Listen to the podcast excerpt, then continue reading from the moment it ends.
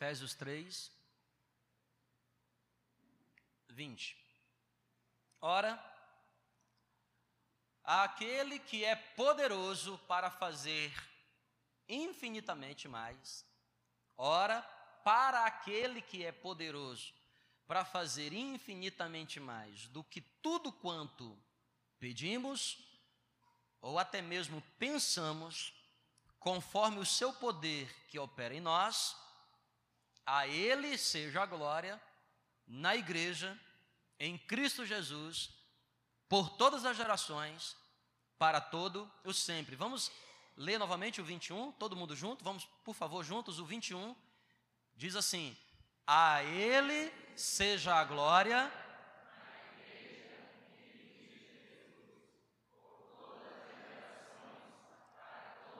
Um pouquinho mais forte, um pouquinho mais forte, vamos lá juntos. A Ele.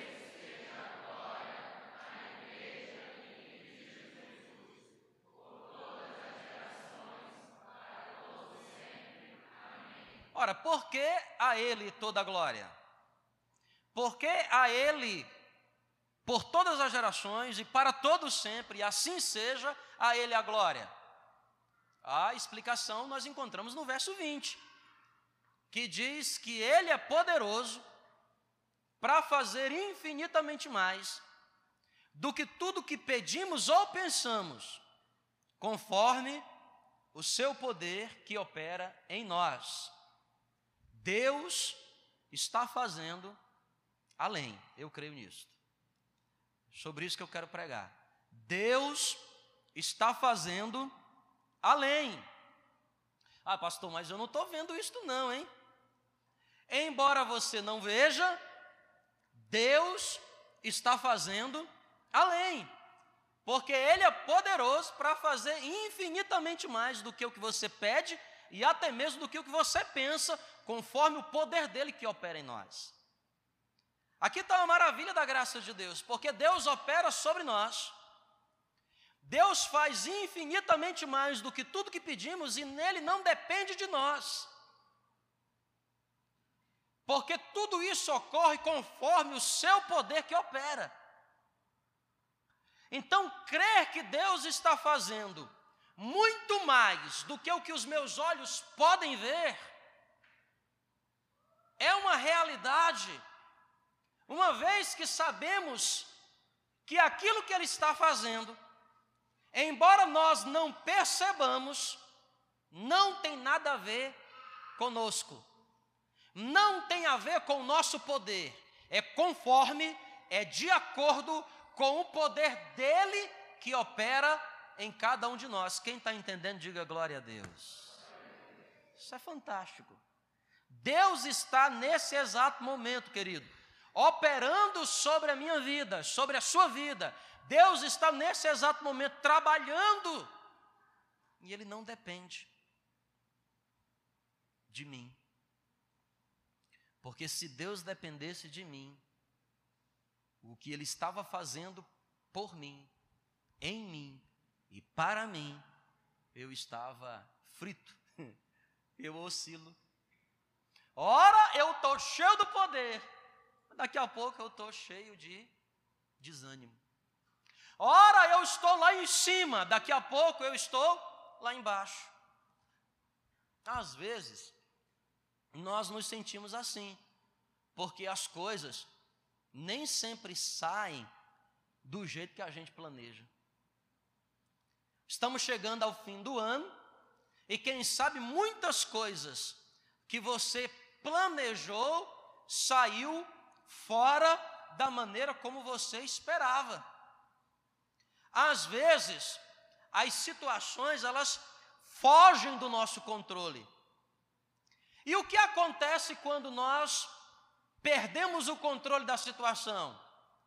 O que acontece quando as coisas não saem conforme nós planejamos? O inevitável se instala, que é fé abalada. A nossa fé se abala. Vocês estão entendendo? Amém? Eu planejo, não sai conforme eu quero. E as coisas saem tão fora daquilo que eu quero que eu perco o controle, eu não tenho mais controle. E se tem uma coisa que mexe com todo ser humano é quando ele perde o controle. Perdeu o controle. Você quer ver um pai louquinho é quando ele perde o controle do adolescente, acostumado a ter o controle da criança, ela cresceu, tem opinião, aí ela fica doido. Nós nos desesperamos diante dos controles da vida. Quando as coisas não saem conforme a gente quer, quando nós perdemos o controle da situação, o inevitável acontece, nossa fé se abala. Então, antes você era uma pessoa convicta, antes você era uma pessoa firmada, que tinha certezas, mas agora a sua fé está abalada. E o que é que vem sobre a sua mente? O inevitável. Primeira pergunta que você faz: o que é que onde foi que eu errei? Meu Deus, eu errei onde? Onde estou errando? Porque não, as coisas não estão saindo conforme eu quero, eu quero. As coisas não estão saindo de acordo com o meu controle. Onde que eu errei? Por que, que está acontecendo comigo? E logo a gente pensa, Deus me abandonou. Quem está entendendo o que eu estou falando, diga amém. Deus me abandonou. Por que, que Deus me abandonou? As coisas não estão saindo conforme eu quero. Eu busco a Deus, eu, eu falo com Deus, eu, eu, eu, eu oro, eu, eu, eu sou uma pessoa religiosa, eu estou cheio de Deus, meu Pai do céu, mas as coisas não estão saindo conforme. Que ano é esse de 2017, Senhor? Então a minha fé é abalada, eu faço. Aí eu, aí eu venho para a igreja e eu encontro com quem? Com quem que eu encontro na igreja? Com Efésios 3,20. O pastor prega sobre. No dia que ele está numa série de mensagens, aí ele traz Efésios 3,20. Não, não é possível. Aí tem coisa. Marmelada. e o que é que diz Efésios 3,20? Ora, ele é poderoso para fazer infinitamente mais. E o que é que o pastor está pregando? Que Deus está fazendo mais, Deus está fazendo além. Como, pastor? Que Deus está fazendo além, porque nem o a quem ele fez. Eu planejei, não fez. Eu, eu, eu estipulei, não aconteceu. Eu estava todo firmado e agora estou abalado. Eu esperava algumas coisas e essas coisas não aconteceram. E logo vem a grande indagação. Se Deus está fazendo infinitamente mais, por que não estou percebendo? Se Deus é poderoso para fazer infinitamente mais do que tudo quanto pedimos ou pensamos, conforme o poder dele, não é conforme o meu poder, não depende nem de mim, porque o meu poder é pequeno, eu não posso nada, por isso, frequentemente, me deparo diante de situações que são impossíveis. Como que Deus é poderoso para fazer infinitamente mais do que eu estou pedindo em oração, do que até mesmo que eu estou pedindo a Deus aqui na minha cabeça, Ele é poderoso, Ele está fazendo, e por que, que eu não estou percebendo? É sobre essa pergunta que eu quero meditar com os irmãos. Gênesis 45, versos de 4 a 8. Gênesis 45, versículos de 4 em diante, por favor. Vamos lá. Hein? Deus está fazendo, mas eu não estou entendendo. Deus está fazendo, mas eu não estou percebendo. Por quê? Porque Deus está fazendo, eu não estou vendo nada. Eu não estou percebendo as coisas acontecerem. Eu vou te dar aqui os motivos hoje. Gênesis 45, versículo 4. Disse José a seus irmãos. Você conhece a história de José, né? Abraão, Isaac, Jacó.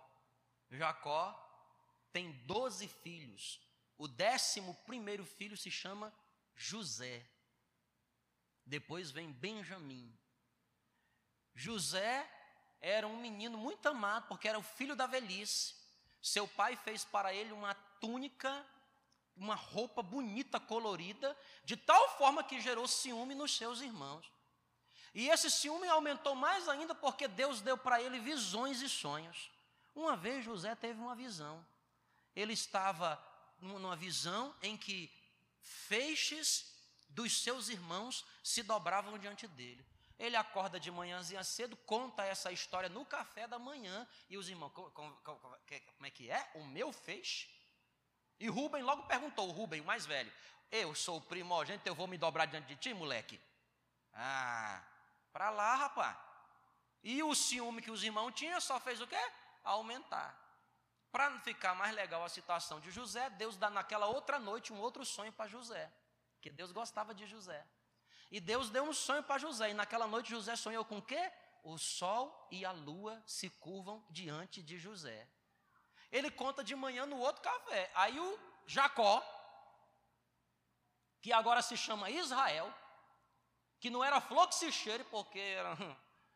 De manhã ele acorda, que conversa fiada é essa, meu filho? Eu ontem ouvi que os feixes, os meninos até que vai, mas eu, o sol?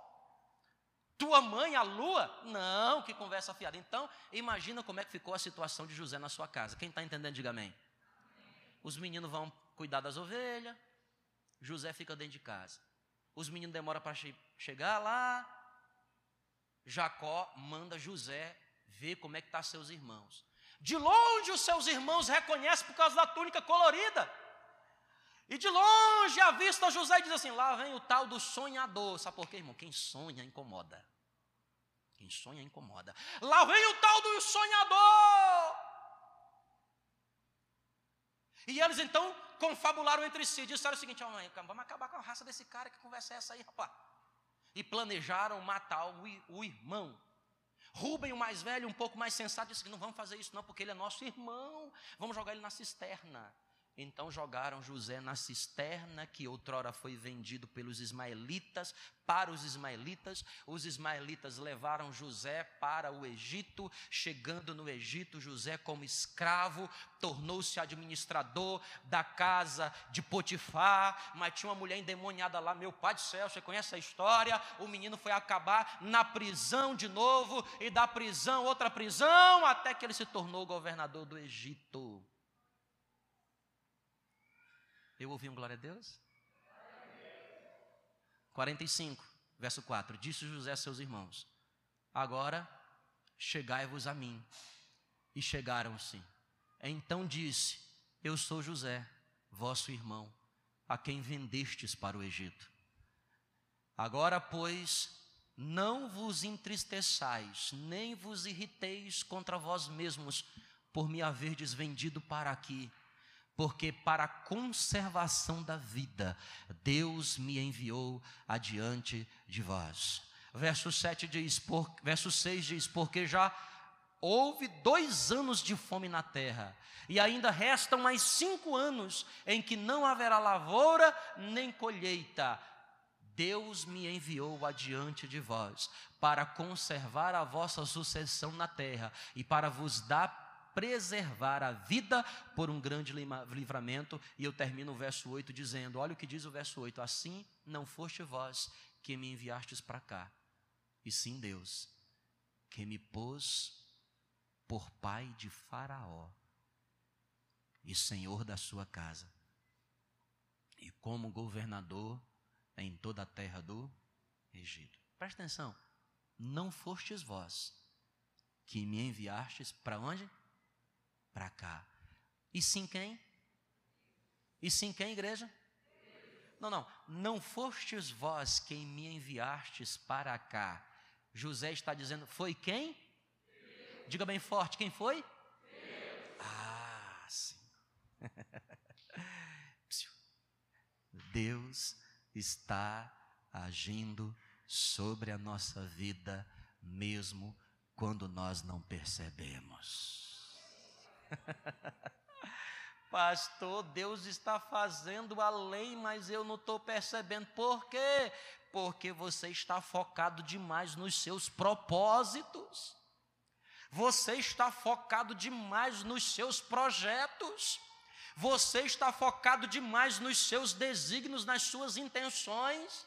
Há pouco espaço na nossa vida para enxergar na ótica de Deus os propósitos de Deus. Meu querido, meu querido irmão, entenda uma verdade: os propósitos de Deus sobre a sua vida são maiores que você. Pastor, mas o senhor não está entendendo que eu estou orando, orando, orando, orando, e Deus não está fazendo nada conforme eu estou pedindo, e Deus não está agindo conforme eu estou esperando. Pelo contrário, pastor, quanto mais eu oro, mais sombração me aparece. Bem-vindo ao reino de Deus, é assim mesmo, você está no caminho certo. Que é isso, pastor? Por que, que eu não estou percebendo, meu irmão? Você jamais vai enxergar o agir de Deus enquanto você estiver focado nos seus propósitos. Enquanto você estiver mergulhado pontualmente nos seus problemas. Jamais perceberemos o agir de Deus além. Ora, não é isso que a palavra de Deus está dizendo? Que Ele é poderoso para fazer infinitamente mais. Presta atenção. Primeiro é infinito. É infinito. E por definição, como é que você vai qualificar esse infinito?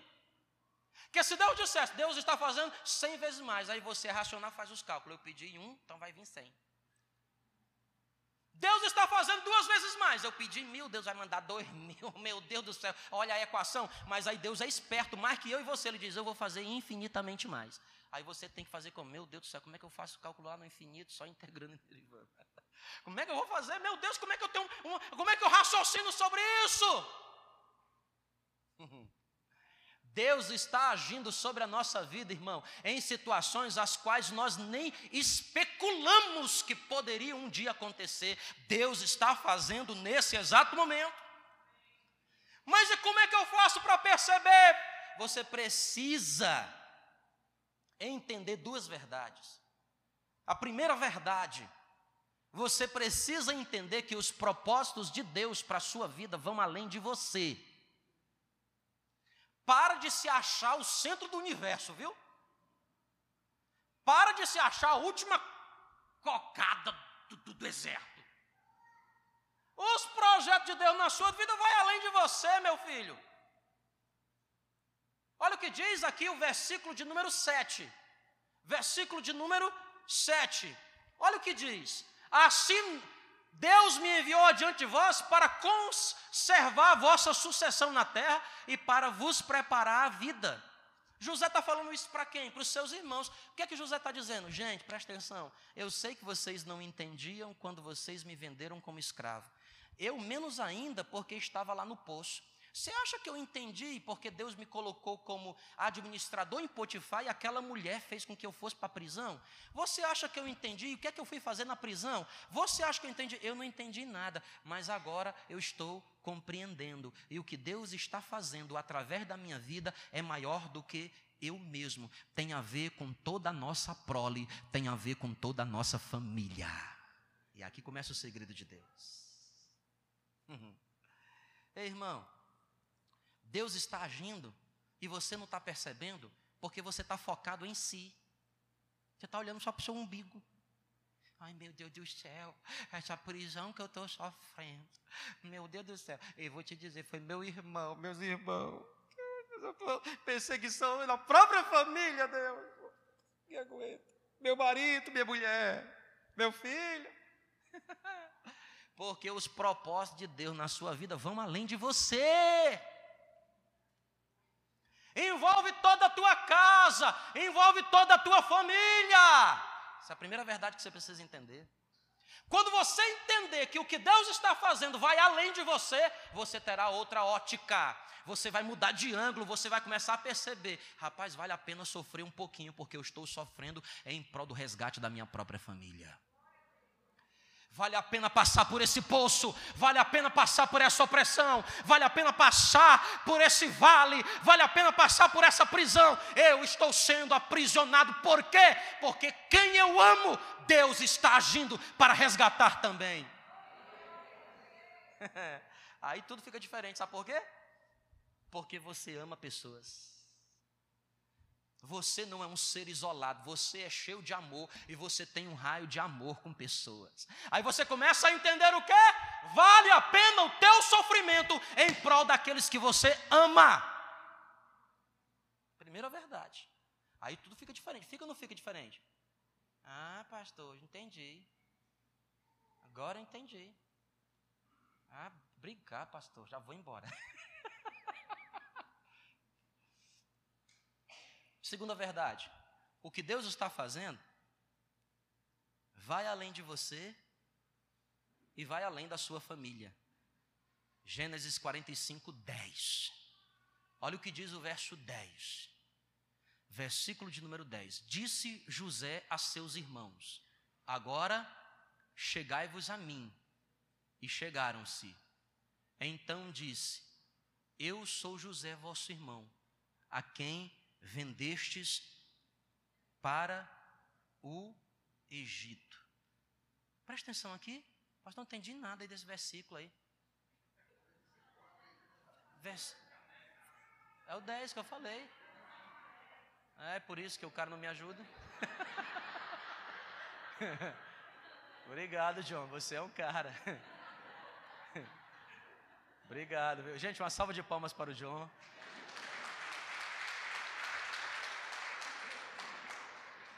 Obrigado, John. ah, tá certo. Obrigado. Em sua homenagem, eu vou voltar para o verso 4, vai, que ele cabe. Pode voltar para o verso 4. ai, ai, ai. Vendestes para onde aqui? Para quem? Fala a palavra que está escrito: vendeste para o Egito. Lá no verso 4, filho, agora me ajuda. Vendeste para o Egito. Escuta aqui, ó, psiu. o Egito era a nação mais poderosa daquele tempo.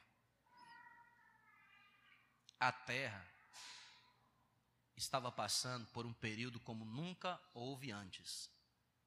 Muita fome, muita escassez. Você não precisa nem crer na Bíblia, basta você estudar um pouquinho de história. Você vai perceber que no período dessa história, muitas nações sumiram. Muitos povos deixaram de existir, porque não migraram para o Egito. E por que, que eles precisavam migrar para o Egito? Porque Deus tinha dado uma visão para José: sete vacas gordas, sete vacas magras. O faraó ficou perturbado, até que José esclareceu o sonho. E a interpretação era: sete vacas gordas, a terra passará por sete anos de muita fartura. Sete vacas magras, a terra passará por sete anos de muita escassez. E no sonho de Faraó, as vacas magras engoliam as vacas gordas. As magras engoliam as vacas gordas. A interpretação era: os anos de escassez levará toda a fartura dos anos de prosperidade. E Deus deu a José uma sabedoria, um princípio administrativo singular. Deus diz para José: fala para Faraó guardar um quinto, 20%, de tudo o que conseguir no tempo da fartura. Se você conseguir guardar 20% em sete anos de fartura, você não somente passará bem pelos sete anos de escassez, mas será um instrumento de Deus para as nações. Quem está entendendo, diga amém. Escuta, psiu, aqui ó. Nações morreram naquele período, porque não foram para o Egito. Mas graças a José, que tornou-se administrador no Egito, que levou para o Egito a sua família e também toda a nação de Israel. Quem está aqui ainda diga glória a Deus. Muito bom, isso aí. Os propósitos de Deus para a sua vida vão além da sua família. Deus quer usar a sua vida para impactar sociedades inteiras. Deus quer usar a sua vida para mudar a história do bairro, da cidade, do estado, da nação em que você está. Portanto, meu querido, presta atenção aqui em nome de Jesus. Ele está fazendo muito mais do que o que você possa perceber. Então aguenta. Aguenta o tranco do que Deus está fazendo. Porque Ele é poderoso para fazer infinitamente mais do que tudo que pedimos ou pensamos, conforme o seu poder que opera em nós. Não perceberemos o agir de Deus se não tirarmos o foco de nós. Não perceberemos o agir de Deus se não tirarmos o foco da nossa casa. Nós precisamos aprender a estender a nossa visão. E aquilo que Deus quer fazer através da sua vida vai além de você, alcança a sua casa, transborda para a sua vizinhança, e se você estiver preparado, é capaz de mudar a história de uma nação. Amém, querido? Então Deus está fazendo mais. Você está pedindo, Deus, Deus, Senhor, meu Pai, me livra, me livra dessa enfermidade. Deus lá do céu fazendo os cálculos dele. 9 fora 3, 27, 8. Por aqui, puxa, extrapola ali. É, agora não, filho. Segurei um pouquinho mais que eu tenho mais para fazer na sua vida. Deus, conserta aqui a minha vida. Tá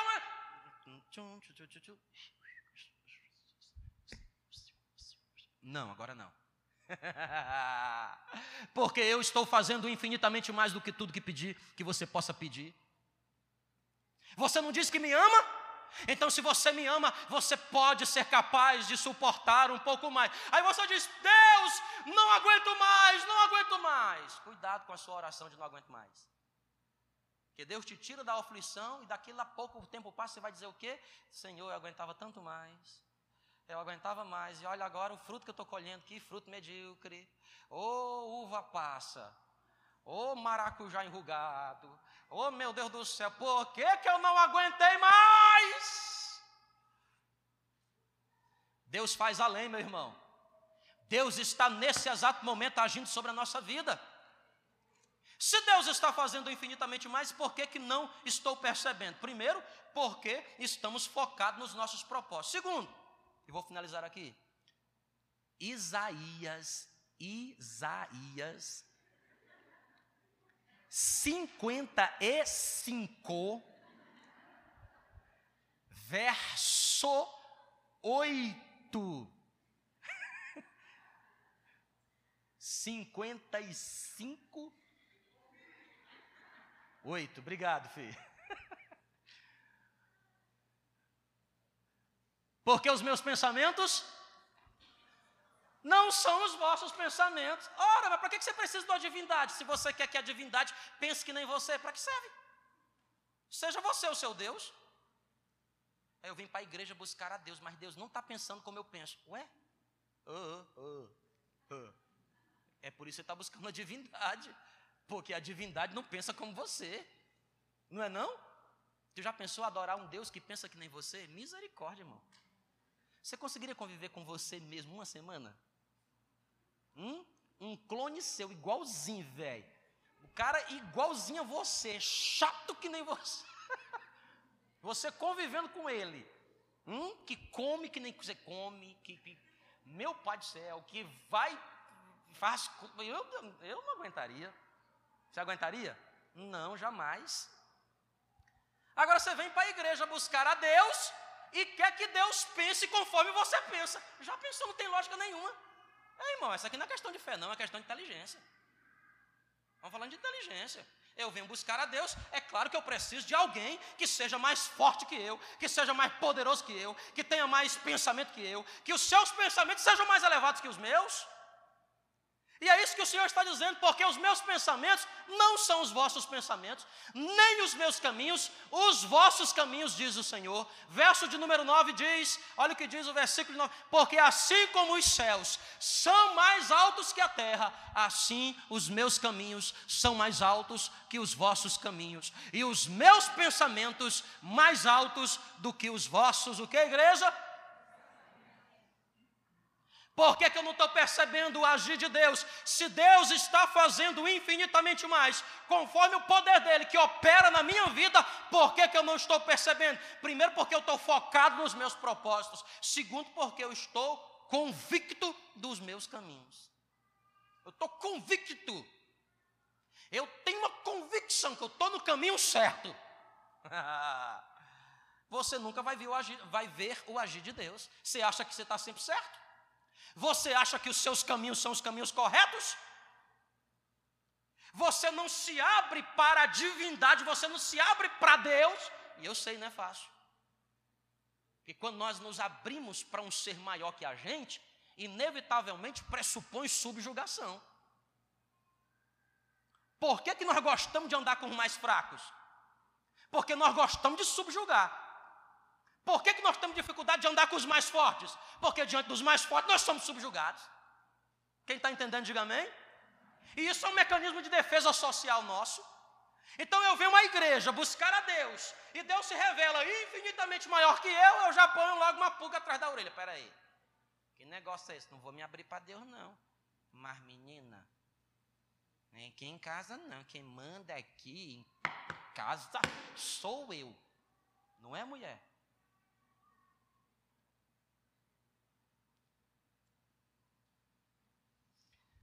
Nós estamos convictos de que os nossos caminhos são os caminhos melhores. Eu escrevi aqui uma frase, ó, presta atenção aqui, que eu preciso ler, tão grande que ficou.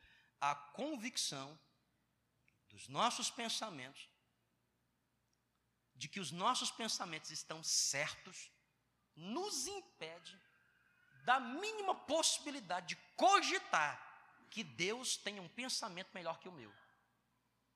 Eu tenho tanta certeza de que eu estou certo, e estou tão convicto disso que eu nem sequer cogito a possibilidade de porventura estar errado. Já, já andou com gente assim? Não. Eu nem sequer cogito. E aí, meu querido, você nunca vai ver o agir de Deus sobre a sua vida. Porque o que Deus está fazendo é além. Estamos presos nos nossos próprios caminhos a certeza de que meu jeito de fazer as coisas é o melhor,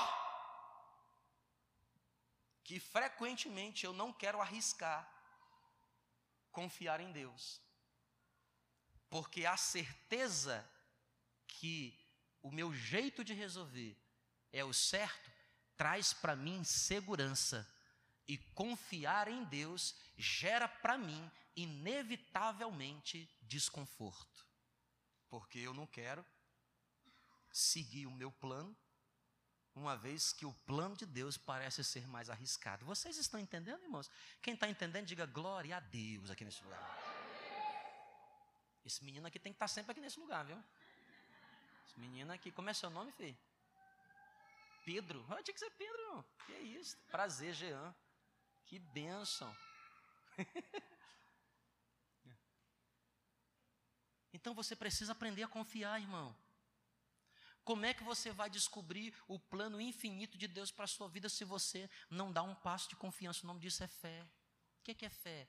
Certeza das coisas que eu espero, mas que eu não estou vendo. Deus, eu não estou vendo, mas tu está dizendo que é para eu pisar. Misericórdia, que medo que dá. De onde é que fé não gera medo, irmão? Toda fé gera medo. É claro, faça a equação. Fé é medo porque eu estou dando um tiro no escuro. Eu estou mergulhando na incerteza. E aqui que está o segredo da fé, porque você vai para o ambiente da incerteza, não sei te dizer como, mas com uma convicção, com uma certeza. Lá, meu Deus, a minha razão diz é incerto, mas meu coração diz é certo. E agora? Eu preciso escolher. mas Deus está fazendo mais porque os meus caminhos são melhores. Então, se você quer discernir como Deus está fazendo mais sobre a sua vida, você precisa sair da zona de segurança e mergulhar na zona que arrisca, que gera medo, mas que gera para você uma fé sobrenatural. E por que, que nós não conseguimos fazer isso? Nós não, fazemos, não conseguimos fazer isso porque nós temos dificuldade de nos entregar para Deus. Não consigo me entregar a Deus. Não consigo esperar em Deus. Não consigo confiar em Deus. Eu prefiro confiar no meu jeito de fazer as coisas. Não verá como Deus está fazendo na sua vida infinitamente mais.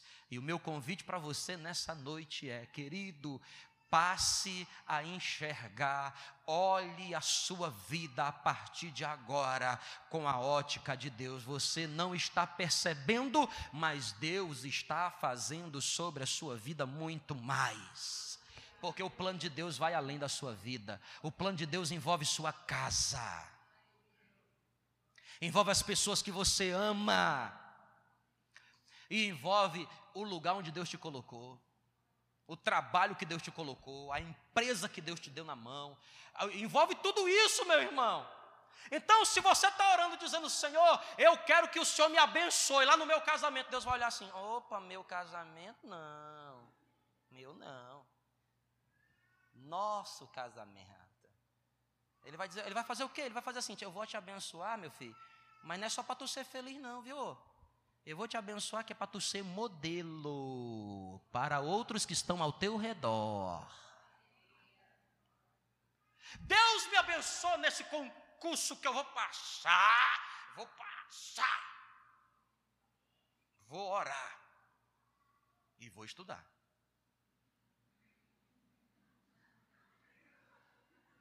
Não vem pedir oração para concurso que tu não estuda, viu, irmão? Que isso é um acordo que eu tenho com Deus já. Primeira coisa, eu digo para Deus assim: Deus abençoe ele na proporção que ele estudou. Se ele não estudou, põe, mas envergonha ele, põe lá atrás. Não é não? Ai, meu Deus do céu, a taça de oração, quero passar em 2018 no concurso tal. Pá, e não estuda. Vai passar como? Deus envia o anjo que faz a prova para mim. Por favor, né, irmão? O anjo. O anjo está muito ocupado, não é não? Está muito ocupado, vai estudar, pai. Deus, eu quero aprender um novo idioma, falar em línguas. Like Nikes. Vocês entenderam, né? Quem entendeu, diga amém. Faz a sua parte que Deus faz a dele. Agora você está querendo passar naquele, naquele ambiente. Você acha que, que Deus vai te abençoar para quê? Só para tu ter um bom salário, é? Só para tu pagar 27 mil lá para o leão, é? Deus vai pensar muito mais, ele vai pensar como, deixa eu fazer os cálculos aqui, eu vou te colocar ele lá naquele lugar, porque colocando ele lá naquele lugar, colocando ela lá naquele lugar, eu posso usar a vida dele, dela, para abençoar, porque um dia vai chegar uma pessoa chorando, porque um dia vai chegar um casamento arrebentado, porque um dia vai chegar alguém, e ela vai estar tá lá naquele lugar que ninguém pode chegar, o pastor não pode chegar lá, porque o coitado não sabe o que ele sabe, ele não, não pode chegar lá nem aquele irmão evangelista que fala de tudo, mas não tem um conhecimento técnico técnico que ele tem. Então eu vou, me, vou abençoar, vai, vai. E você passa e você diz: Meu Pai do céu, Deus me ama demais. Aí você vai chegar à conclusão que quê? Que Deus te ama mesmo. Mas Deus também ama quem está perto de você. Deus está fazendo além do que eu posso ver, do que eu posso perceber. E para você enxergar esse agir de Deus, querido, você precisa aprender a confiar em Deus. Entrega teu caminho ao Senhor, confia nele e o mais ele fará. Fará sobressair a tua justiça como o sol. Ele vai te exaltar, mas você precisa confiar. Você precisa entregar na mão dele. Você precisa dizer: Senhor, eu não sei de que maneira o Senhor fará, mas eu confio em Ti. Minha vida está nas Tuas mãos, minha família está nas Tuas mãos, e eu sei que o Senhor está agindo. Pode ser que eu não perceba ainda esse ano, mas eu vou perceber ano que vem. Sabe por quê, irmãos? Deus não age pontualmente. E sabe o que é que nos atrapalha nesse processo? A gente diz assim: eu, eu, eu preciso me segurar aqui porque senão vou perder a oportunidade. Escuta, com Deus nunca se perde a oportunidade. Nunca. O que você acha que é perder a oportunidade para Deus é: eu estou te dando uma nova chance de tu fazer coisas que teus olhos não conseguem perceber. E às vezes as coisas têm a ver com a tua casa, com teus filhos. Porque teus filhos daqui a 10 anos, daqui a 20 anos, daqui a 30 anos, eles vão olhar para trás e dizer: graças ao meu pai e à minha mãe, que estiveram presentes comigo em determinado período na minha vida, eu vou glorificar a Deus. Do que ao contrário. Passar 30 anos, você diz assim: eu, eu, é a grande chance da minha vida. Aí você olha para trás e diz o seguinte: olha, eu ganhei a grande chance que eu achava, mas perdi a pior de todas. Perdi a minha casa, perdi meu casamento, perdi minha família, perdi meus filhos, ganhei dinheiro, ganhei prestígio, ganhei nome, ganhei tudo. O que adianta ganhar o mundo inteiro e perder a sua alma? Deus está fazendo. Talvez você não esteja percebendo, mas Deus está fazendo. Vamos ficar de pé em nome de Jesus?